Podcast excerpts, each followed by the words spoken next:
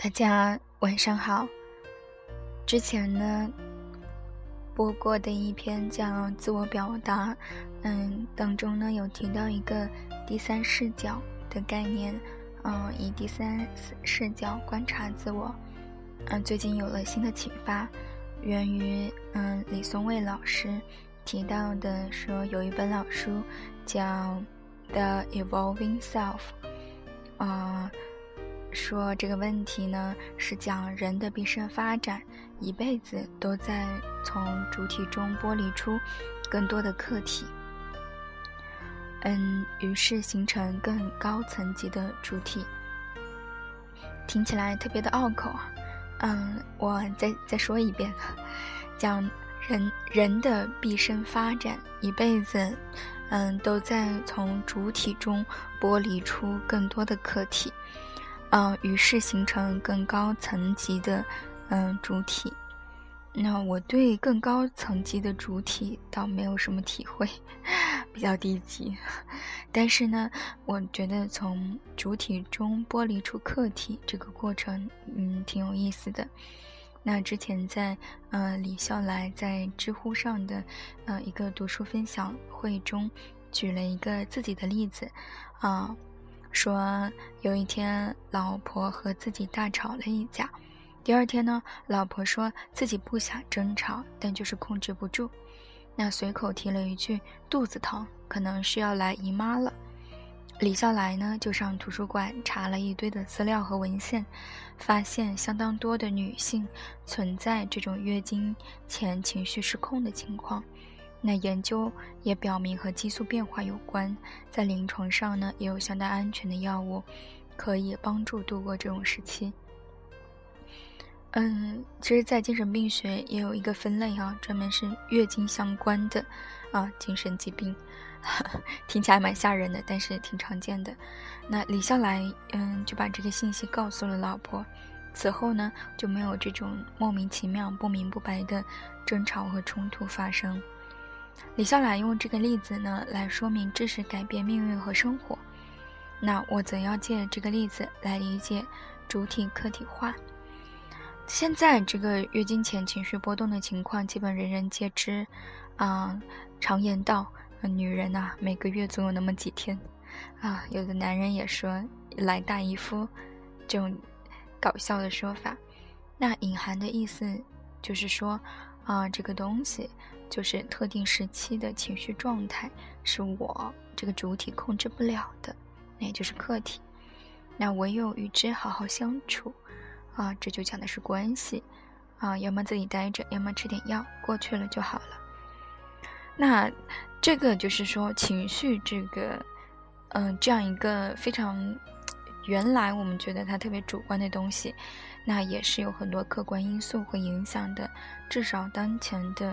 呃，一些研究表明呢，情绪跟很多的生理的状态，啊，生理的包括激素，啊，包括呃各种地质，啊，血清素之类的就有关系，以及说特定的情绪和特定的脑区也有嗯相嗯有明确的关系，比如说杏仁核，啊，就跟恐惧是嗯。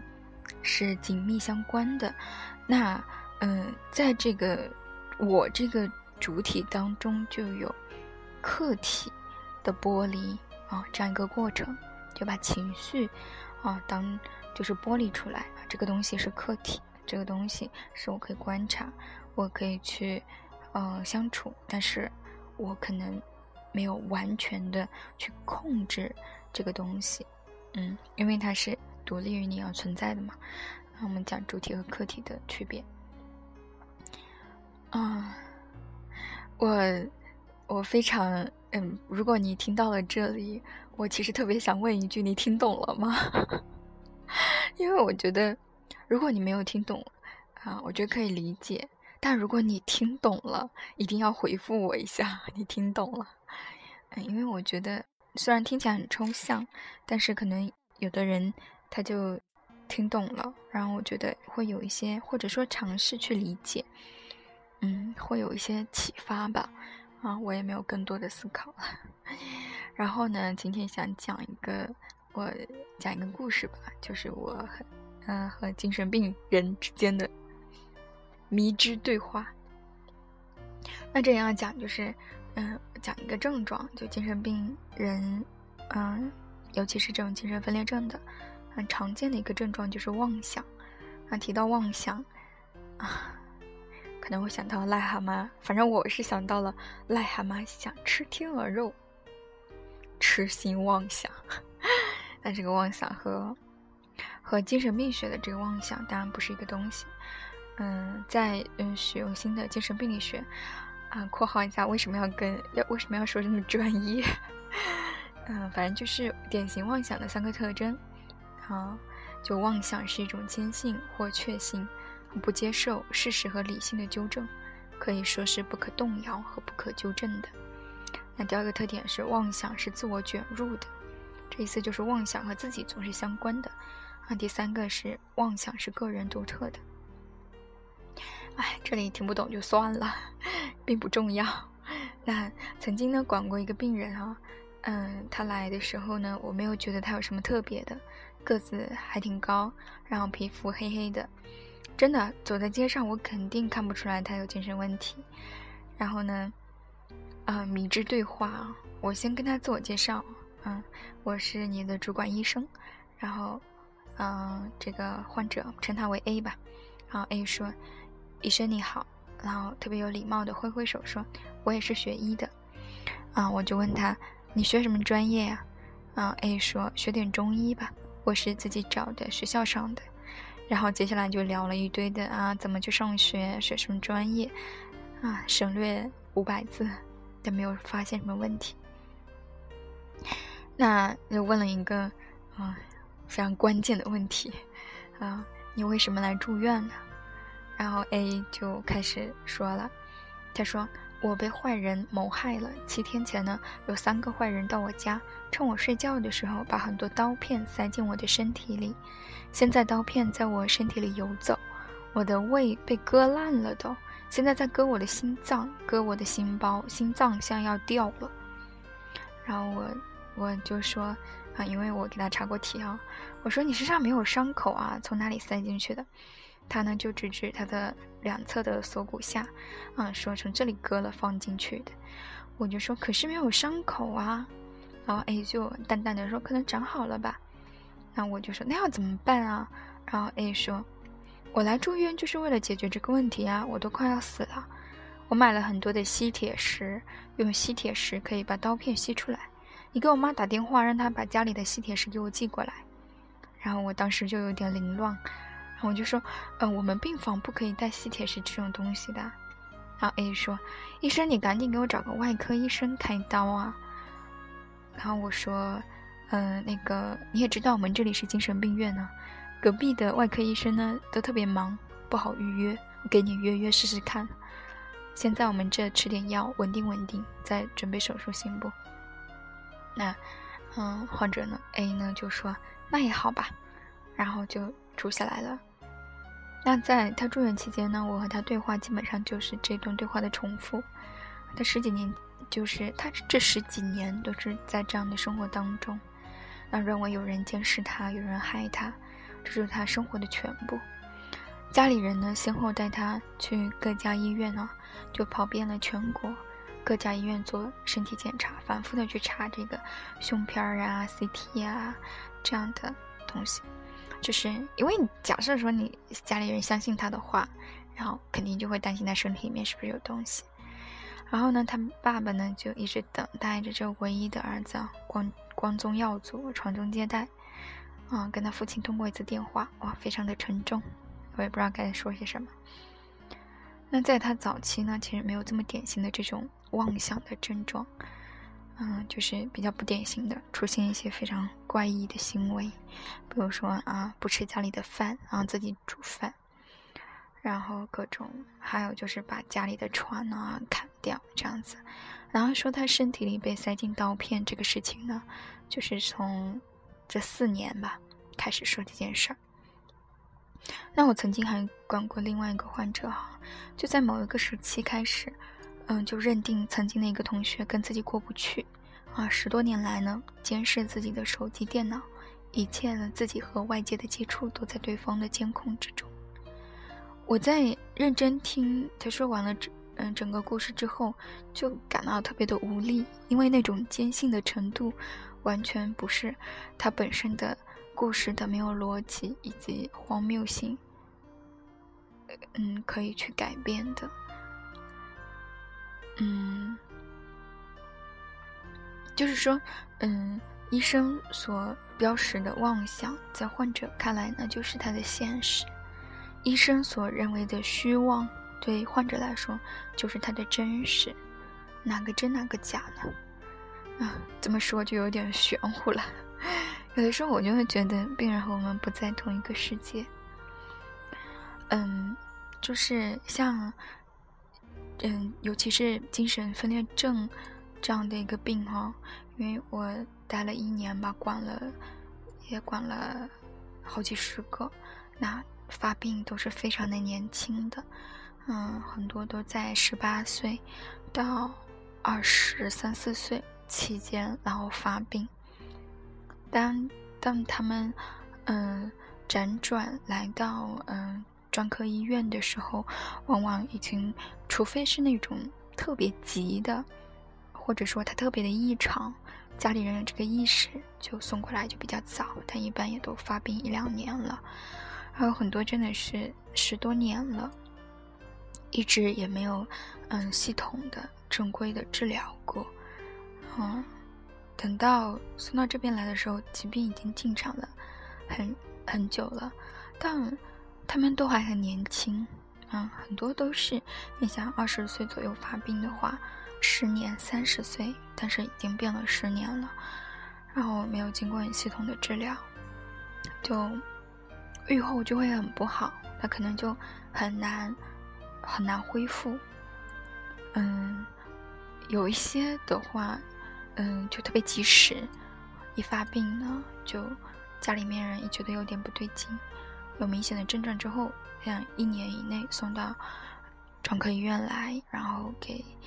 治疗的话，系统的治疗很有相当一部分患者是可以，嗯，保留，嗯，很大一部分的社会功能，去生活，嗯，这样的话，也也对患者来说，包括对于家里人来说，也是一个很大的安慰，嗯。现在，嗯，社会上呢，对于这个精神疾病的。了解确实太少了，嗯，然后我觉得你们会听这个播客也真是，也真是，我不知道你们是什么样的心理哈，因为毕竟我这个播客的名字赤裸裸的就叫啊精神病世界，让我觉得，嗯，你们听有有有真的有相当多人听，然后我的订阅者好像也不停的在增长，我我其实非常的感动。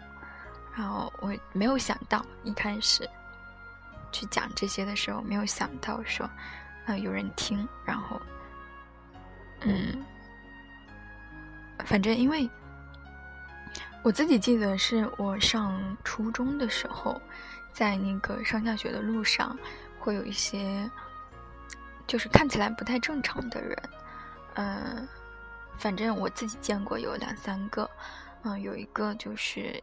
比较年轻的一个女性，然后每天这个头上就扎着特别多的花儿，就我们特别小的时候的那种头花儿，然后她绑两个大辫子，然后就绑了十几朵花，然后经常啊，我有个口头禅就是然后经常在马路上来来回回的走，就从我们小镇到县城上的那个公路来来回回的走。我一直就特别奇怪，但是没有那个概念嘛，谁知道这世界上还有精神病啊？然后也那时候很，嗯，初中真的不知道这个概念，就觉得他不太不太正常。但前一阵子和同学聊天聊起来提到这个事儿，然后他就说他知道那个人，说是我们当地的一个老师的，呃，老婆，然后也是一个老师，但是因为。因为家里人出了车祸之后就开始异常了，然后总是在那个路上来回走，因为他家里人就是在那条公路上出的车祸的。那其实，嗯，非常的。然后我也跟他提到，他说也没有治疗，因为当地没有那个概念。你想想，我们那个县城，不要说小镇，县城，嗯，我去年回去的时候，我们那个县城有一个开了一个精心理科，还不是精神科，开了一个心理科的门诊。然后呢，那个门诊一个星期七天，只有半天开，然后是，呃，是另外一个市里的一个专科医生，然后每个星期过来做半天门诊，所以这个精神卫生的资源是非常非常匮乏的。嗯，还有我记得还有一个是，就是非常，嗯，那简直那绝对是疯疯癫癫的那种。一个男的，然后就特别的脏，全身头发也特别的乱，就跟嗯鸟窝一样，特别的多头发。一个男性，那个头发都到腰了，特别的脏乱。但是啊，就是我们那种街上看到的那种流浪人，但他真的就是异常，有时候会见到人会会吓他一下这样子。然后我发现那个那个人。每隔一阵子就会特别的干净，然后头发也也会剪，会修剪。嗯，我不知道这是为什么，我觉得很奇怪。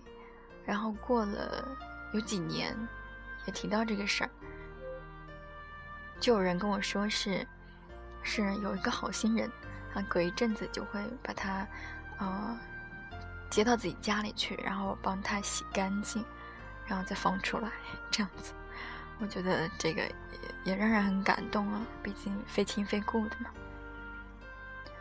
所以我觉得，可能在小的地方，在农村，啊，精神疾病应该是相当常见的。嗯，包括抑郁啊，有的人就是总是哭啊，你也不知道他怎么了，就是他可能就是抑郁了，嗯。反正我觉得这个资源还是相当匮乏的，啊，但是现在精神科医生，啊，慢慢的在增加，嗯，觉得也还是往好的方向发展吧。然后，嗯，我这两天在看一本书，叫《呃，你也是蘑菇吗》？啊，是北京那个安定医院啊的一个精神科的。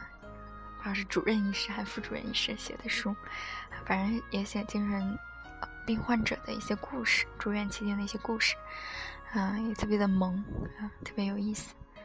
那个大夫好像也是微博上的网红，叫安定医院好医生，觉得，反正这本书还挺有意思的，我在看，然后在微信读书上可以看。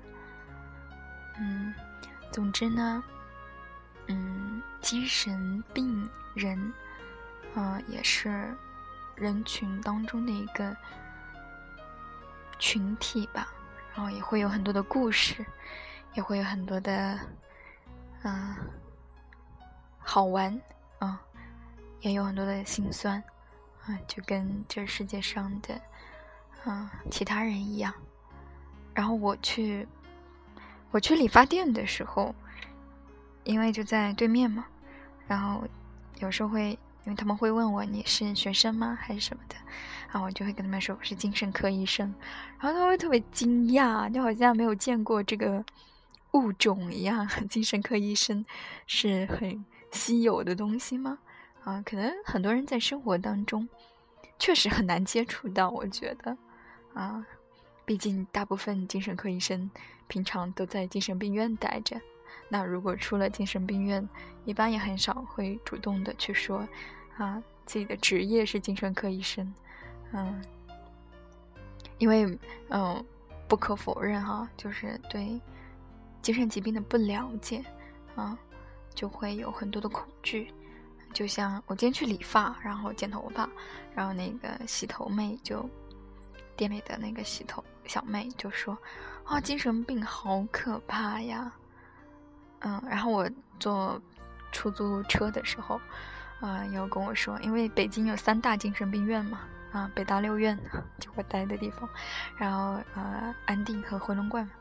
他说有时候拉病人去安定医院，然后啊，不是不是拉拉病人，就是拉那个客人去安定医院，出租车司机嘛，拉客人去安定医院之后，窗户都不敢摇下来，赶紧就跑了。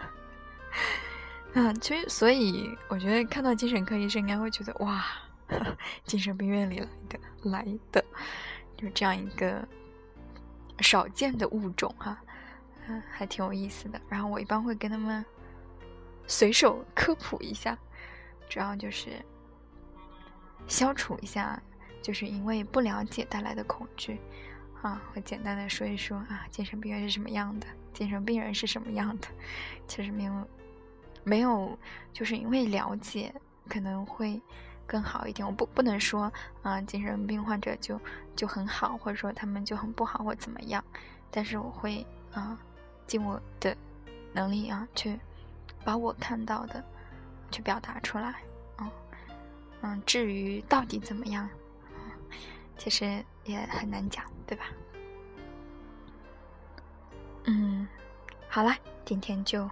随便聊聊这些，然后大家晚安。